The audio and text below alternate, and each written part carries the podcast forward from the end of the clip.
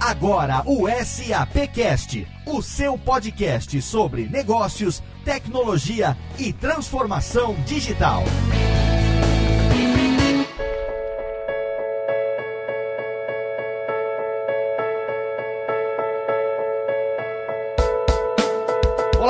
Bem-vindo. Eu sou Léo Lopes e tá no ar mais um episódio do SAPcast, o podcast da SAP Brasil, nosso encontro quinzenal para falar sobre negócios, tecnologia e transformação digital. E no programa de hoje a gente tem um tema muito bacana, um tema muito interessante, um tema muito atual, porque a gente vai falar sobre diversidade. A gente vai refletir um pouco sobre a importância estratégica da diversidade para as empresas e também dos desafios que um time cada vez mais diverso apresenta um tema interessantíssimo. E para isso, é claro, eu tenho como sempre aqui os meus co-hosts do SAPcast, começando por ele que tá viajando ainda diretamente de Seattle, nos Estados Unidos, gravando de madrugada, meu amigo Rodrigo Murad. Tá com sono, Rodrigo? E aí, Léo? Bastante sono, mas estamos aí para mais um programa. Estamos aí, o Rodrigo, firme e forte para gravar esse episódio do SAPcast. Um tema interessantíssimo que tá presente no dia a dia da SAP também, né? Sim, é um tema bastante estratégico para SAP. A gente tem escutado esse tema quase todo dia aqui na empresa, então acho que a gente tem bastante conteúdo para compartilhar com o ouvinte no, no dia de hoje. Excelente, a gente tem convidados especialíssimos para conversar com a gente sobre esse tema hoje e responsável por trazer esses convidados ao programa, sempre aqui ao nosso lado, nosso amigo Maximiliano Cunha. Tudo bem, Max? E aí, Léo, como é que estão as coisas por aí? Tudo ótimo, contente demais com o tema de hoje, empolgado, hein? Eu também, acho que o Rodrigo também, né? Ele pulou da cama para poder estar com a gente hoje mais uma vez. O tema é bem interessante, como ele falou, eu vejo muita coisa coisa aqui dentro da empresa sobre essa temática e hoje a gente vai discutir em profundidade e compartilhar com os ouvintes do SAPcast. Então vai ser bem legal, Léo. Excelente, Max. E quem são os convidados especiais que você trouxe para falar sobre esse tema com a gente no SAPcast de hoje? Então, continuando a nossa tradição de começar por quem é da casa, a gente chama o Niarcos Pombo, ele é head de diversidade e inclusão para a América Latina aqui na SAP. Niarcos, seja bem-vindo. Opa, obrigado pelo convite para participar. É muito feliz de estar falando de um assunto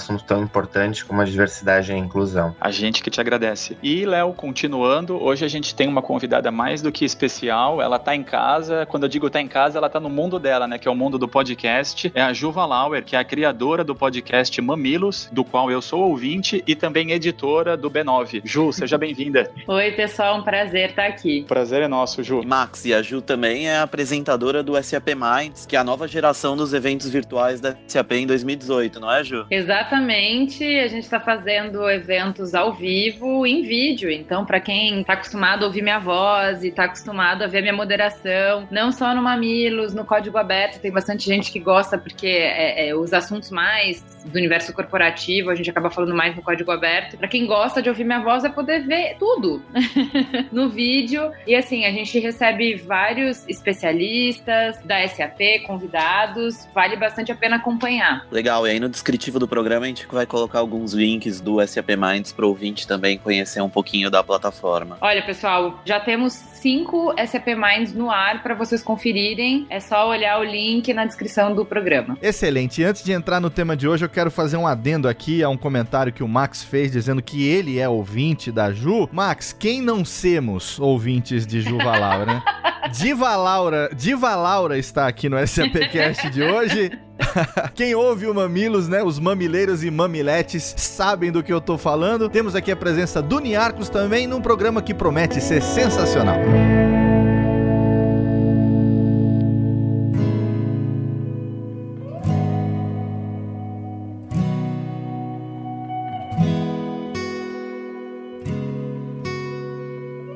falar sobre diversidade e esse tema é tão presente, tão atual, que eu quero começar fazendo uma pergunta relacionada ao fato de existir um cargo voltado para diversidade dentro da SAP. Isso é muito bacana. O fato disso existir, Niarcos, essa pergunta é diretamente para você. O fato de você ter esse trabalho hoje na empresa, ele mostra, ele é um exemplo do quanto as empresas estão hoje acreditando, a SAP está acreditando que a diversidade é um aspecto aspecto estratégico? Afinal de contas, do ponto de vista corporativo, por que, que a diversidade importa? É, acho que sim, claro que é um assunto extremamente estratégico para a empresa. Eu noto que é uma tendência de mercado cada vez dar mais foco nesse assunto. A gente consegue ver nas empresas mais cargos de diversidade e inclusão surgindo por aí. Eu acho que tem dois argumentos do porquê que é um assunto tão importante, né? Um é o, o ponto de vista de negócio e um é o que a gente está fazendo pela sociedade. O propósito da SAP é fazer o mundo funcionar melhor e melhorar a vida das pessoas. Então acho que está muito alinhado com o propósito de fazer, colocar o nosso grão de areia, né, em ter uma sociedade melhor. E também tem um, um resultado de negócio muito, muito importante. A gente tem vários números para compartilhar, mas por exemplo, se eu perguntasse para nossa audiência o que, que a gente pode fazer para aumentar o lucro das empresas em 48%, a resposta disso é ter igualdade de gênero nas empresas. Então, o fato de se focar em diversidade e ter um ambiente inclusivo faz com que a gente tenha resultados de negócio mais impactantes e esse é um dos motivos pelos quais a SAP se foca nesse assunto. Excelente. Ju, queria trazer um pouquinho desse início de programa da sua visão a respeito desse tema que é tão importante, que eu sei que lá no Mamilos também já foi pauta, já foi assunto, mas recentemente, falando do SAP Minds, teve, né, um papo inclusive entre você e o Niarcos a respeito desse tema. Eu queria que você colocasse também um pouco da sua visão com relação à diversidade e o ambiente corporativo. Uma das coisas mais legais para falar sobre diversidade é que não é ser politicamente correto, não é um favor, que é um pouco do que o Niarcos estava falando, trazendo dados de negócios, né? A gente está lidando com um cenário muito mais complexo do que nos anos anteriores, né? Então as coisas estão mudando muito rápido e as empresas estão tendo que se adaptar e responder a uma série de fatores ao mesmo tempo. E é por isso que a gente fala que diversidade é importante, porque você começa a ter, antes, se uma estrutura hierárquica dava conta de responder os desafios que uma empresa tinha, hoje em dia você precisa de múltiplas inteligências. Então, assim, não é só você derrubar a questão hierárquica e ser um pouco mais colaborativo e conseguir acoplar diferentes visões para responder a um problema, mas é também quem é que está na mesa colaborando, entendeu? Se você tem avatares do mesmo tipo, tipo, se são sempre os homens brancos, cis, de uma determinada classe social, você vai ter sempre o mesmo ponto de partida. Então, diversidade importa não porque a gente é legal, não só porque a gente é legal, não só porque a gente se importa com as pessoas e porque elas estão no centro de tudo que a gente faz, mas diversidade importa porque a gente não tem mais um mundo simples que uma pessoa só dê conta de resolver os desafios que se apresentam. Então, quando a gente fala de, por exemplo, trazer uma visão periférica, periférica, trazer uma visão de mulher, trazer visão de LGBT, trazer visão de pessoa com deficiência. A gente está falando de abarcar a complexidade que a sociedade tem hoje. A gente está falando de trazer para a mesa experiências e visões diferentes e com isso transformar o nosso produto, as nossas respostas em uma entrega mais completa. Identidade de gênero, diversidade racial, orientação sexual e a Ju inclusive citou pessoas com deficiência. Quer dizer, a diversidade de forma geral. Não estamos falando de uma coisa só específica. Como a Ju mesmo citou, não se trata de fazer favor ou de ser politicamente correto ou, ou, ou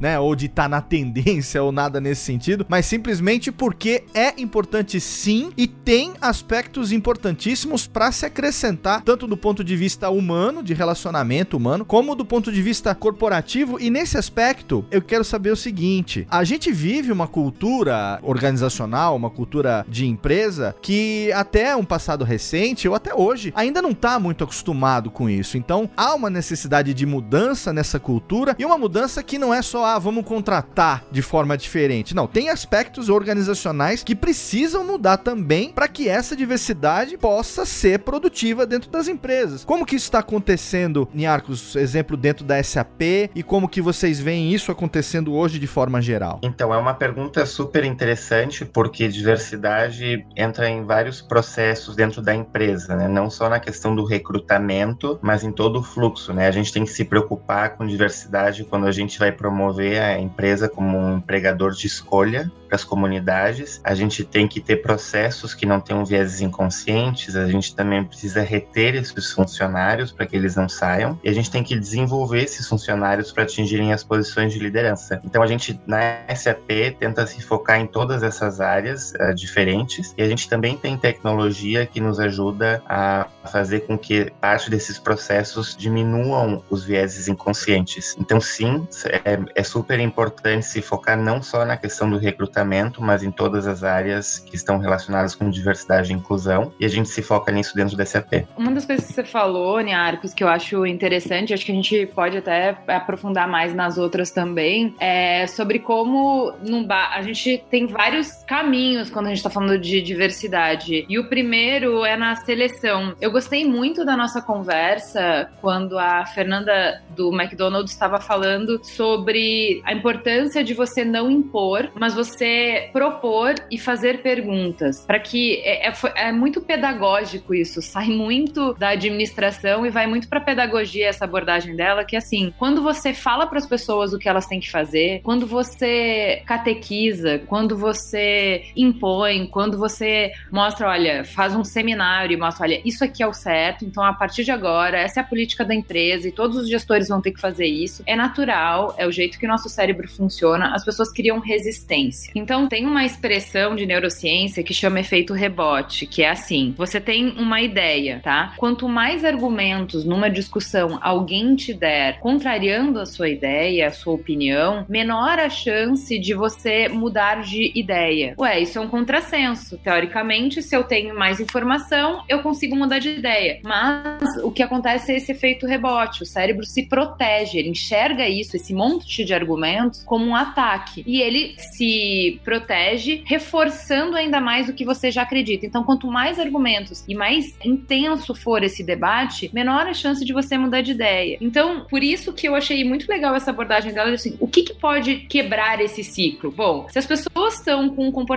que não é condizente com os valores da empresa, né? Se a empresa coloca a diversidade como um valor e as pessoas não têm um comportamento condizente, como é que eu vou fazer se eu não posso fazer, sei lá, um seminário e apresentar para elas que elas, os motivos pelos quais vale a pena ter diversidade, quais são os pontos onde a gente está pecando na empresa? Se não é exatamente isso que vai fazer elas mudarem apenas, o que, que eu posso fazer? E é isso que a Fernanda fala, que ela fala assim, olha, coloque perguntas, porque ao invés de ser um ataque, você está construindo essa resposta com as pessoas. Então, assim, o que, que ela falou sobre recrutamento e seleção? Ela deu um exemplo que eu achei genial. Inclusive, dei no código aberto ontem que eu gravei. Ela chegou para a pessoa responsável pela seleção e recrutamento do staff de hum, segurança e perguntou: Temos alguma mulher na segurança? Não temos. Por que não temos? Aí a pessoa trava. E ela realmente pergunta, preocupada em resolver o problema da pessoa, porque de repente tem alguma barreira. Ah, não tem nenhuma mulher que se candidata. Se não tem nenhuma mulher, mulher que se candidata, não para com a pergunta. Coloca assim: como a gente pode resolver isso? E aí ela vai perguntando. Aí ele falou assim: tá, então, ok, eu acho que eu consigo. Tá bom, então você vai recrutar alguma mulher? Eu vou. Quando você vai? Tá bom. E assim, semana seguinte ela pergunta: você recrutou alguma mulher para segurança? Não recrutei. Por que você não recrutou? Não é cobrança, é realmente perguntar para entender quais são as barreiras que ele encontra. Por que, que ele não faz isso? Não partir do pressuposto de que a pessoa não faz porque ela não quer. Tem coisas que são realmente difíceis, entende? E ao invés de você impor, você vai perguntando e construindo junto, quebrando paradigmas. Não, acho que mulher não pode fazer segurança. Mas por que você acha isso? E, e continua, continua fazendo perguntas para que a pessoa consiga refletir sobre o que, que baseia as escolhas dela. Porque muitas vezes a gente faz, a maior parte das coisas a gente faz no automático. A gente pega um formulário pré-preenchido na nossa cabeça, entendeu? Então eu achei muito legal essa visão que ela tem sobre recrutamento e seleção. E eles falaram também que no McDonald's a, a melhor prática deles, o objetivo é que para cada seleção se ofereça a quantidade igual de homens e mulheres para o gestor escolher o candidato. Então, pelo menos você oferta, o gestor tem opção e ele tem diversidade na escolha de partida. E isso já é um grande ganho. Na parte de quando a gente promove a empresa para esses grupos, eu acho que é muito importante a gente saber fazer uma comunicação que seja direcionada. Então, por exemplo, na SAP, a gente tem comunicação direcionada para mulheres em tecnologia, para LGBTs em tecnologia, para minorias étnicas. Isso também é uma coisa muito importante na hora da diversidade. Antes da parte de ter os candidatos né, no, no recrutamento, acho que é muito importante construir essas comunidades de talento antes e uma admiração pela empresa, também levando em conta a diversidade. Então, classicamente, a gente via as empresas se promovendo de uma única forma, né? Essa é a forma como eu quero ser visto externamente. Hoje, o que a gente vê que a tendência é que a gente quer ser visto de formas diferentes de acordo com a nossa audiência, né? Então, por exemplo, se eu quero ser um empregador de escolha para a comunidade LGBT, o que, que é importante para essa comunidade LGBT? Então, por exemplo, pode ser eu quero me sentir seguro no meu ambiente de trabalho. Então, que tipo de comunicação SAP pode fazer para demonstrar isso? Então, um exemplo é que no ano passado, em junho, que é o mês LGBT, a gente fez o presidente da SAP Labs Latin America, e a gente fez uma cerimônia com o presidente, onde ele estava com a bandeira LGBT colocou a bandeira LGBT do lado da bandeira da SAP e da bandeira do Brasil. Essa bandeira ficou hasteada por 30 dias durante o mês de junho. Então, essa é uma mensagem muito clara, externa, que a SAP é um ambiente inclusivo, ou a gente se esforça para ser, para a comunidade LGBT. Então, esse tipo de comunicado a gente também faz para a comunidade LGBT externa, porque a gente quer ser um empregador de escolha para todo mundo. Vamos dizer que a gente conseguiu trazer diversidade para a mesa. Eu acho que o mesmo exemplo que você deu de que não basta só abrir a vaga e dizer que a gente aceita todo mundo, você tem que ir até onde as pessoas estão, porque senão é muito fácil dizer, olha, não tem nenhuma pessoa com deficiência que se aplicou para vaga. Sim, se você não colocou o anúncio, você não foi até elas, e se o jeito que você fez esse anúncio não fala com elas, elas não se sentem é, bem-vindas, não adianta simplesmente dizer que você não vai discriminar uma vez que elas cheguem. Acho um ótimo ponto. Mas ok, digamos que a gente passou por essa primeira etapa, a gente conseguiu contratar pessoas diversas. Uma outra coisa que você falou na sua fala anterior é que a gente precisa criar um ambiente, uma cultura onde essas pessoas se sintam bem. Porque não é apenas contratar pessoas diversas, é dar oportunidade, criar uma cultura e um ambiente onde essas diversidades possam ser expressas de forma a contribuir para o resultado da empresa, contribuir para os trabalhos, contribuir para a visão da empresa. Como é que a gente faz isso, Niarcos? Acho que é super importante fazer com que esses grupos tenham uma voz ativa na empresa, né? Então, é muito a questão do lugar de fala, né? Então, por exemplo, para um grupo, a gente tem que ter um grupo de mulheres dentro da SAP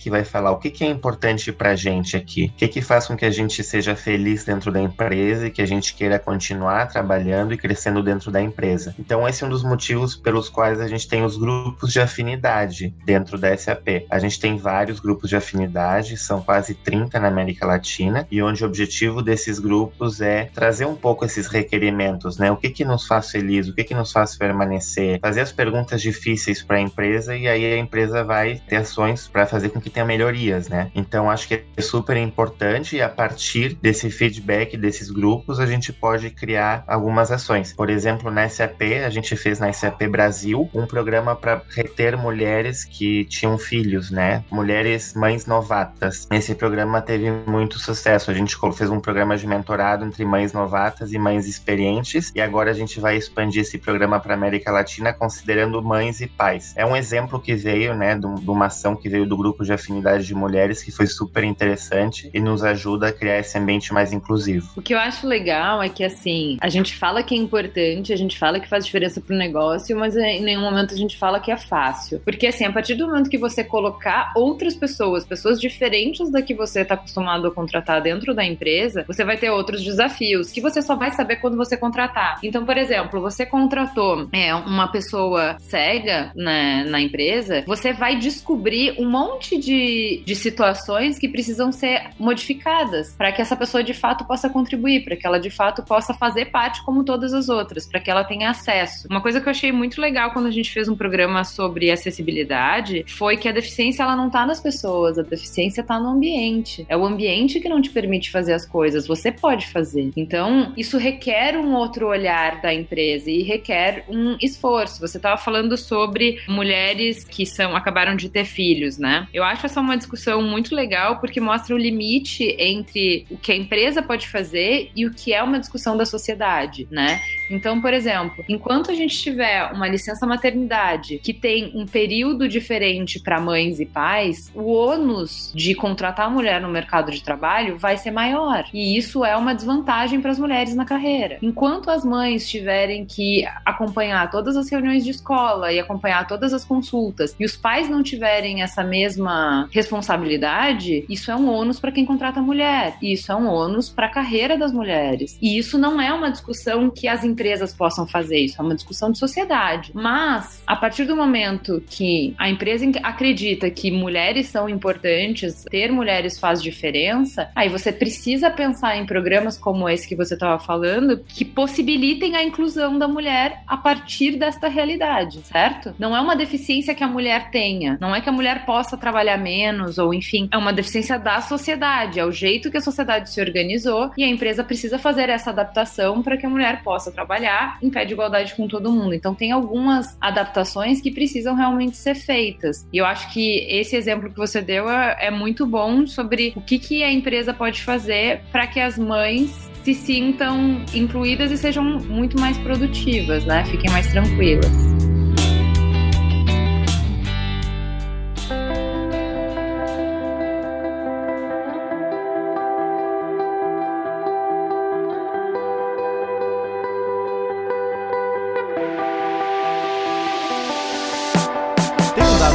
Interessante a respeito da porcentagem de CEOs, né, de presidentes das empresas é, no Brasil que são mulheres, que é o um número de apenas 2%. Inclusive, a SAP está dentro desses 2%, tendo a Cris Palmaca como sua CEO. E se a gente fala no mundo inteiro, esse número sobe um pouquinho só, ele vai para 4,5%. Um outro número também é que no quesito de igualdade de salário entre os gêneros, segundo o Fórum Econômico Mundial, o Brasil está na posição número 129 entre 144 países. Então, eu queria ouvir um pouco a opinião da Ju e do Niarcos com relação ao fato desses números estarem refletindo um problema ou eles estão refletindo uma realidade. Quer dizer, se é um problema, deveria ser um objetivo das empresas diminuir esse gap ou é um esforço da sociedade como um todo, é algo cultural mais generalizado? Eu acho que depende de qual é a missão missão e os valores da sua empresa, né? É, eu acredito que as empresas hoje não dependam só de construir um produto que é eficiente, elas precisam ter propósito. E dificilmente esse propósito vai encontrar, é, vai ressoar para as pessoas se ele não for um propósito inclusivo. Quando a gente falou de inclusão, foi uma reflexão muito legal porque a gente pensa em inclusão para os outros como um gesto que a gente, que não precisa disso, vai fazer generosamente para pessoas que, entre aspas, estão em uma situação desfavorecida. E não tem nada disso, né? Uma sociedade inclusiva é uma sociedade que abraça a nossa humanidade, né? Que abraça a gente em todos os momentos da nossa vida. Ninguém é padrão o tempo inteiro. Ninguém consegue se encaixar no padrão. O padrão não existe. Então, que a empresa seja diversa, ela cria um ambiente em que todas as pessoas se sentem acolhidas, seguras e por isso elas podem produzir melhor. Por isso elas sentem sentem que elas estão em linha com o propósito da empresa, elas sentem que elas fazem parte e por isso elas têm mais motivação para contribuir, têm mais verdade, conseguem se sentir à vontade para trazer suas contribuições e conseguem levar a empresa mais longe com um trabalho coletivo. É nisso que eu acredito. Então, eu enxergo que é, o problema de diversidade é um problema real, tanto se a gente falar sobre mulheres, quanto se a gente falar sobre negros. O problema é mais grave ainda quando você for for olhar é, no Brasil, que é uma população que tem maioria negra, se você for ver esse dado de CEO brasileiro negro, deve ser pior do que a quantidade de mulheres. Então, não tenho esse dado aqui, mas deve ser pior. Então, a gente tem um problema de diversidade grave no país. E eu acho que é interesse das empresas agirem quanto a isso. Não acho que as empresas possam fazer tudo, como eu falei na minha outra fala, tem algumas coisas que são discussões sociais maiores, mais abrangentes, mas acho que é uma responsabilidade que elas precisam tomar para si. A gente fala que a arquitetura mostra um pouco da transição de poder ao longo dos séculos. Então, se antes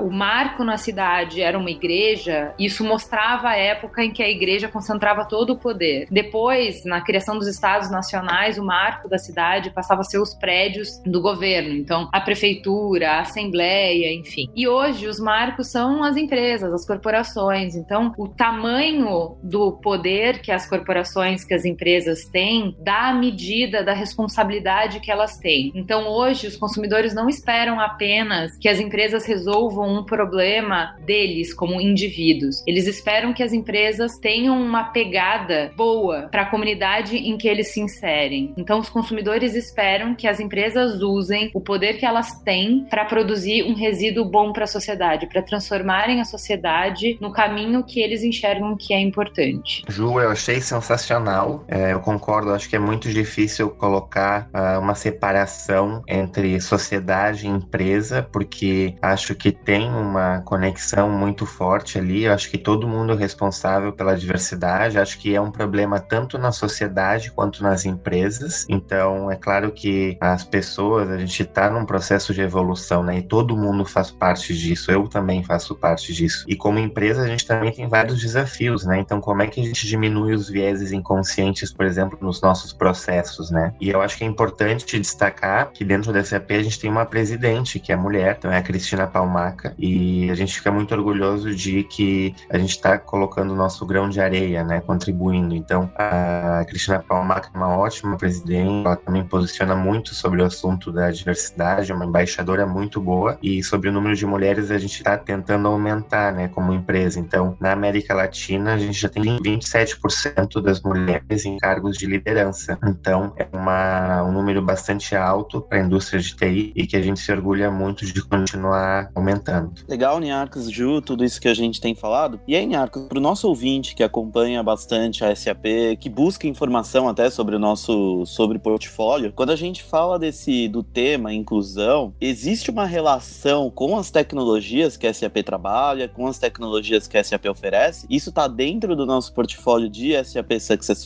Factors? Como que funciona esse tema, Niar? Sim, a gente tem um conjunto de soluções de diversidade e inclusão, e é claro que isso sempre vai ser um, um trabalho que vai evoluindo com o tempo, né? Cada vez mais as soluções vão se aprimorando. Mas tem vários exemplos de tecnologia de Success Factors que a gente usa na SAP que ajudam a criar um ambiente mais inclusivo. Então, por exemplo, a gente consegue medir através do Analytics qual é o, a porcentagem de mulheres numa dada geografia para um cargo de carreira. Então, eu consigo identificar potenciais problemas dentro da organização. Eu também tenho outras tecnologias, como o GEM, que é uma tecnologia que faz com que eu possa gerenciar os meus grupos de afinidade, a forma como eu escrevo as vagas, né, as posições também podem ser mais masculinas ou femininas, e a gente tem um termômetro que nos ajuda a medir se essa descrição textual ela está tendendo mais para o masculino ou para o feminino, porque isso vai impactar o número de pessoas que vão aplicar e quem está aplicando. Então, sim, a gente tem um monte de tecnologia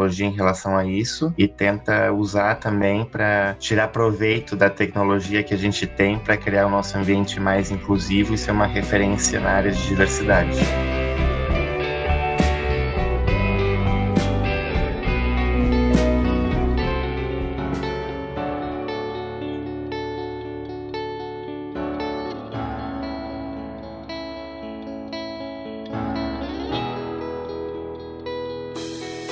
Bom, pessoal, a gente falou bastante coisa hoje e eu queria saber de vocês uma pergunta que eu acho que a gente consegue até fechar essa discussão com ela. Quando a gente fala em tecnologia, quais são as iniciativas com as quais a tecnologia pode ajudar as empresas a transformarem essa realidade de minorias, de preconceito, de participação da mulher nas empresas, nos cargos de liderança e etc. Vocês enxergam alguma forma mais concreta de como a tecnologia pode ajudar nisso tudo? Eu acho que sim, que tem um papel muito relevante a tecnologia, não só a tecnologia, eu acho que são duas coisas, né? Uma é ter uma estratégia sobre diversidade e inclusão, é super importante, e outro também ter uma tecnologia que vai nos ajudar. Então, por exemplo, se eu sei que na empresa tem um problema que eu não estou conseguindo ter mulheres, atrair mulheres, se eu tiver uma tecnologia para identificar onde eu tenho um problema, isso já vai me ajudar muito. No caso, na SAP a gente tem, né, o Analytics que nos ajuda a ver onde que podem estar as problemáticas. Mas mas sabendo onde está o problema, a gente vai ter que ter uma estratégia para resolver esse problema. E muitas vezes essa estratégia, eu vou precisar de uma tomada de decisão que é feita por um ser humano, né? Então, acho que tem que aliar os dois, a tecnologia com o ser humano. Falando em ser humano, recentemente estudos apontaram que mentoria é a iniciativa mais eficaz para aumentar a diversidade e inclusão no trabalho, em comparação com treinamento sobre diversidade e uma série de outras ações. Receber orientação de executivo sênior do sexo masculino,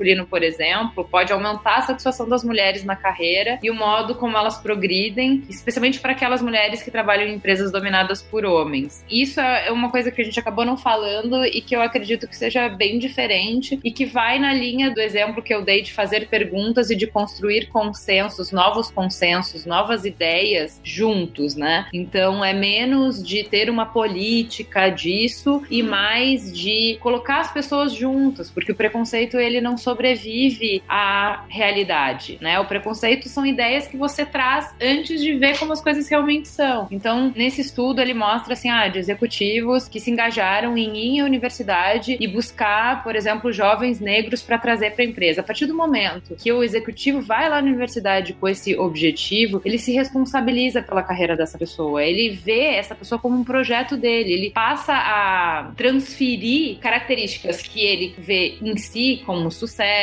a persistência, a visão, a garra, mentorado dele. E ele faz questão de inserir a pessoa que está passando pela mentoria nos processos da empresa, levar nas reuniões, mostrar como as coisas funcionam. E eu acho que tem algumas coisas que não adianta você contar, você tem que mostrar. Então, por exemplo, digamos que você tenha uma pessoa LGBT que tem muito potencial e que você quer que ela progrida na empresa, você vai pegar um executivo e falar: olha, eu acredito muito no potencial desse funcionário, a empresa acredita muito no potencial desse funcionário, só que ele precisa de uma mentoria e você é a pessoa mais qualificada para isso, porque você é isso, aquilo, aquilo outro, você é ótimo, incrível, brilhante, maravilhoso. Ok, a partir desse momento, o mentor vai passar a, a navegar na estrutura corporativa junto com esse mentorado. E aí ele vai enxergar barreiras que ele não via antes. Não adianta você falar. Ele vai ver, ele vai viver isso. E ele não vai achar justo. Porque a partir do momento que aquela pessoa é mentorada dele, ele acredita no potencial daquela pessoa. E por que, que as pessoas estão fechando as portas? Por que, que o tratamento é diferente? Por que, que ela não consegue colocar a opinião dela? Por que, que ela não consegue ser ouvida numa reunião? Então, eu acredito, se a gente está falando de quais são os processos que realmente podem fazer, provocar a transformação, eu acredito na conexão humana. Eu acho que é isso que transforma. É, eu acho que o Niarcos falou bem, a tecnologia nos dá dados para que a gente possa agir, mas ela nos leva até certo ponto. E aí é a conexão humana que vai fazer a gente realmente promover transformações.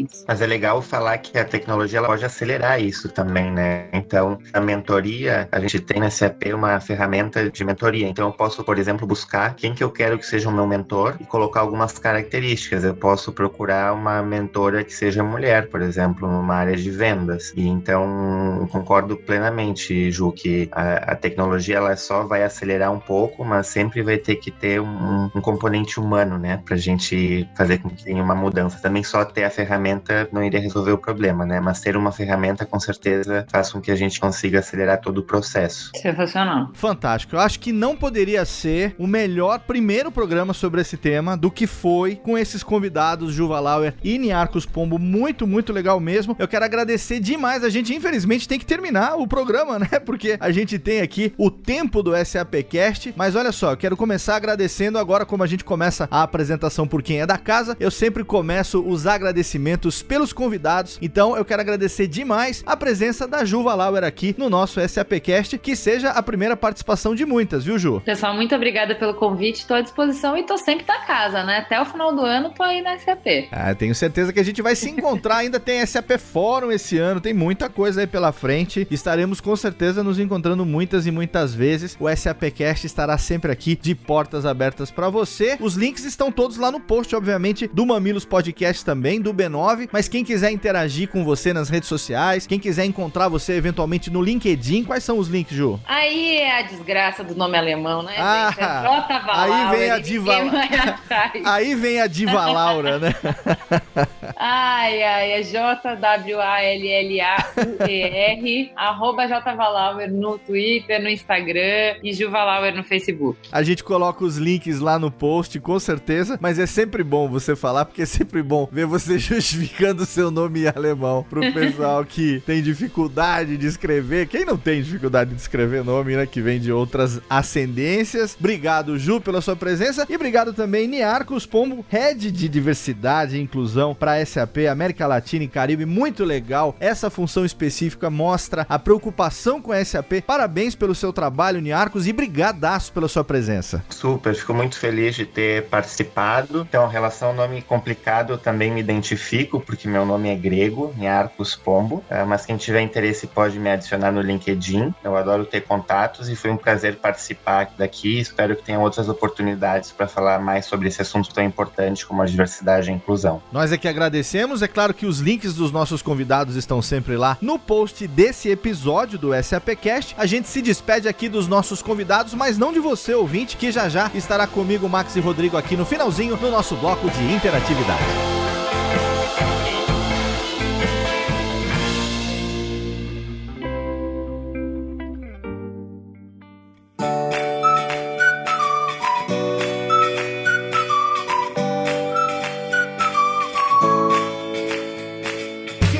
Mais um SAPcast, mais um bloco de interatividade aqui comigo, Rodrigo Moradi e Max Cunha. Tá na hora da gente passar para os nossos ouvintes quais são as formas de interagir com o SAPcast. Lembrando sempre que você pode mandar o seu feedback a respeito do programa, você pode mandar também a sua sugestão de pauta, você pode mandar também a sua sugestão de convidado. Algo interessante é que a gente já recebia sugestões de trazer a Ju do Mamilos aqui pro SAPcast e agora, não por acaso, né, por uma coincidência, afinal de contas a Ju agora também, ela está lá como host de alguns eventos virtuais da SAP, então a gente teve hoje aqui a agradável presença de Juva Lauer. Como é que o nosso ouvinte pode então entrar em contato com a gente e deixar a sua interatividade, Rodrigo? É isso aí, Léo. O ouvinte pode seguir a gente no Twitter, que é o arroba SAP Brasil, ou também no nosso Facebook, que a fanpage é SAP Brasil, ou no Instagram, SAP Latinoamérica. E além disso, Léo, a gente também tem o site www.sap.com.br e o nosso e-mail, sapcast.com sap.com. E aí, Léo, é legal reforçar que alguns ouvintes entraram em contato com a gente pelo Twitter nas últimas semanas, reforçando bastante, comentando bastante o programa número 39, que foi aquele do RP Inteligente, uhum. que parece que fez bastante sucesso, que foi o Luiz Fabiano Souza, que compartilha, comenta que o conteúdo foi bastante interessante e relevante, o usuário do Twitter da PWIT e a Juliana Oliveira. Então, eu gostaria de agradecer a participação desses três ouvintes e pedir para que o ouvinte cada vez mais envie esses comentários, envie sugestões e peça para participar. Eu acho que o ouvinte podia pedir no Twitter para participar do programa. O que, que você acha, Léo? Eu acho fantástico, né, Max? O ouvinte pode manifestar o desejo de querer participar. Eu acho que a gente pode lançar aqui a pergunta: por que você deve participar do SAPcast? Manda através do Twitter, o arroba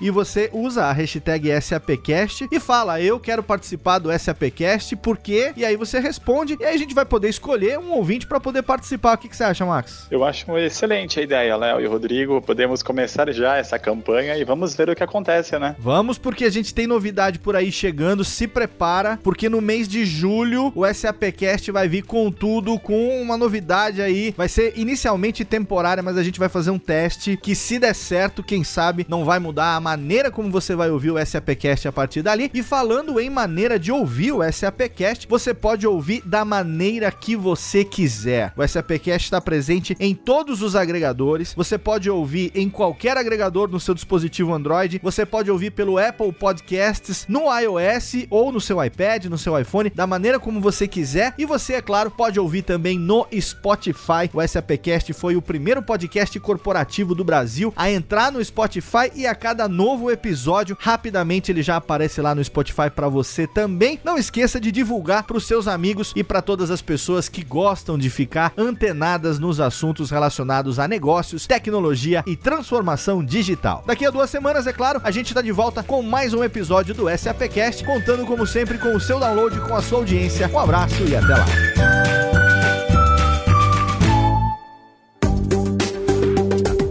Para mais conteúdo SAP, acesse sap.com.br.